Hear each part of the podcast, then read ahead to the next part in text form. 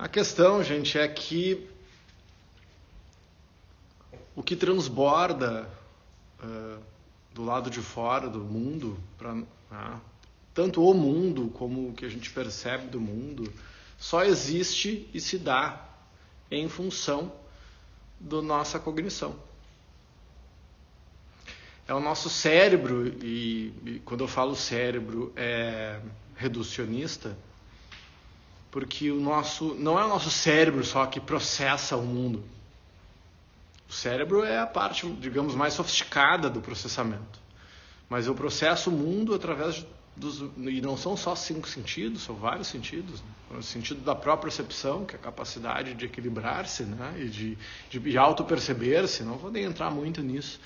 Mas os nossos intestinos têm mais conexões neurológicas no nosso cérebro só isso já devia ser uma coisa que nos, que nos intriga. Né? Então, imagina a relação muito próxima que existe entre nossos intestinos, ou seja, aquilo que a gente processa, aquilo que nós, aqueles alimentos que nós ingerimos e a ligação direta com, o que a, acontece nos nossos neurônios. Se sabe, por exemplo, que um médico que não esteja muito positivo no seu dia uh, na real, os médicos que estão de bom humor têm diagnósticos 20% mais precisos e mais rápidos. Comparado com pessoa, um diagnóstico com uma pessoa que está de mau humor ou neutra. Então, você muda o mundo conforme o seu humor.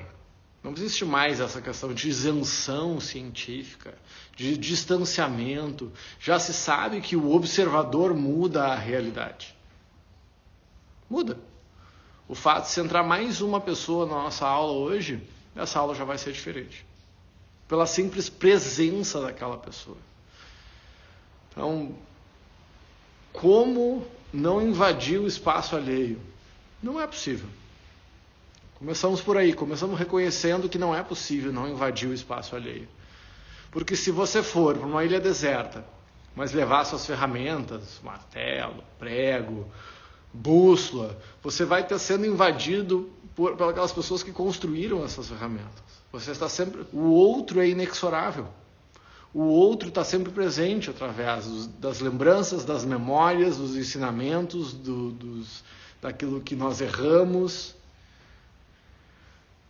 então, uma das coisas que o Harari fala no livro dele, as 21 lições, e que eu achei muito interessante, porque a gente está sempre nessa, nessa aí, o que é certo, o que é errado, é certo invadir, ir adiante, eu invado ou não invado, digo ou não digo, digo a verdade, silencio, sou enérgico ou não, assim, o dia inteiro nós passamos decidindo coisas basicamente em função do outro se criou aí um modismo, de um egotismo, de um egoísmo. Ai, não, mas tu tem que fazer isso para ti, porque tu te basta. O ser humano não se basta nem aqui, nem na China, nem, nem a meba, que é um ser unicelular, se basta e vive sozinho. Nós somos seres sociais. Nós precisamos sim do outro para viver. Eu não falo isso com muita alegria, vou dizer para vocês. Eu também tinha essa ilusão de que eu me basto, me, myself and I, né? Eu me basto. Mas isso está muito profundamente conectado com nossos neurônios, com o nosso cérebro, com a nossa antropologia. Todos os seres viventes, praticamente, são seres sociais. Os mamíferos, os lobos, os chimpanzés têm regras de conduta precisas, inclusive. Ah, mas como eu faço, voltando lá para a pergunta, como eu faço para eh, não invadir? Será que é essa a pergunta mesmo que eu tenho que fazer? Como você vai fazer? A Rê que me perguntou, que a mãe, né? A filhinha, a Amora. Filho tem direito de não, de não ter o seu espaço invadido no seu quarto? Será que é saudável não ter limite?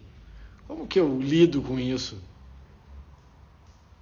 Os filhos cada vez mais, os sobrinhos cada vez mais querendo espaço. Será que até que, em que momento que a gente dá espaço? É que eu dou um carro para uma criança de 10 anos dirigir? Ah, mas eu quero. esses espaços, eles também têm que ser conquistados por nós. Eles têm que ser merecidos pelas pessoas que são à nossa volta.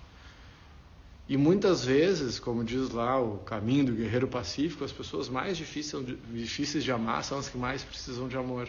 As pessoas que a gente ama, que a gente gosta, da nossa família, os nossos amigos, muitas vezes, uh, se, vai, se, você vai perguntar para ele ou para ela, como eu posso te ajudar? Você precisa de ajuda. A pessoa está mal, digamos. Ela não vai nem conseguir te pedir ajuda. O que, que eu posso fazer para te ajudar? Não sei, faz alguma coisa aí, porque eu não tenho lucidez. Então, tem vezes que a invasão, a intervenção, ela pode ser positiva, tem vezes que não é. Tá, mas não, não falei, Fabiano, não falou nada ainda. E aí o Harari, o Harari trouxe nesse livro dele uma, um indício de como nós podemos saber se nós estamos no caminho certo. Vamos usar essa palavra, no caminho certo. É prestar atenção. Prestar atenção nos sentimentos que nós geramos nas pessoas. Em como as pessoas que estão à nossa volta se sentem. Quer dizer que eu. Ah, então eu, não, eu ah, tem lugares que eu entro que eu causo desconforto, mas está tudo bem. Porque o meu objetivo, eventualmente, é causar um pouco de desconforto para que as pessoas evoluam. Mas eu tenho que estar atento para saber se aquilo que eu estou gerando é o que eu quero gerar ou não. Então a atenção, o estar presente é que vai dizer. E não é, né, vai dar indícios de que eu posso estar certo ou posso estar errado, porque não tem resposta certa. Eu não tenho como saber se vai dar certo a minha intervenção, a minha fala, o meu discurso, o meu toque, a não ser em retrospectiva. A não ser olhando para trás. E eu estou sempre decidindo um futuro que não existe em função de um passado que já passou. E várias vezes, isso é antropológico, várias vezes a gente acerta, porque muitas vezes os problemas são os mesmos. As equações são as mesmas. Mas se eu entrar no modo automático, vai dar problema. Então, como saber se eu invado o espaço, eu não invado o espaço? Como saber isso? Está lá na resposta incrustada na pedra do templo de Apolo, no oráculo de Delfos, na Grécia. Essa talvez seja a única resposta que você vai ouvir para o resto da vida que realmente pode te ajudar a chegar a um lugar que você queira chegar. Qual é o que está escrito lá no templo de Apolo? Conhece a ti mesmo. Know thyself. Era como eu comecei, gente, tudo que acontece no mundo é uma decodificação do nosso corpo, nosso cérebro, nossos intestinos, da nossa pele. E se tudo é uma decodificação neuroquímica, tudo é ilusão. Não é? Agora, não é porque é ilusório, não é porque é psicológico, porque é emocional, que dor é dor. Dor é dor, amor é amor, alegria é alegria. Mesmo que seja ilusão, e aí está o paradoxo da história. É ilusão, mas é verdade. É ilusão, mas é verdade. Ah, espero que ninguém de vocês tenha tido, nem tenha, um ataque de ansiedade, uma, um ataque de pânico em algum momento. As dores, as pessoas acham que estão tendo um ataque cardíaco. Dói, dói de verdade, mas, mas não está acontecendo nada, não. É só dando a cabeça, não, está acontecendo tudo. É psicológico, é emocional, é ilusório? É, mas dói. Então nós somos esse fantástico paradoxo né, que vive entre um nada e o nada. O ser humano é isso, é um piscar de olhos entre é o nada, o ser e o nada. Como é que eu resolvo essa equação?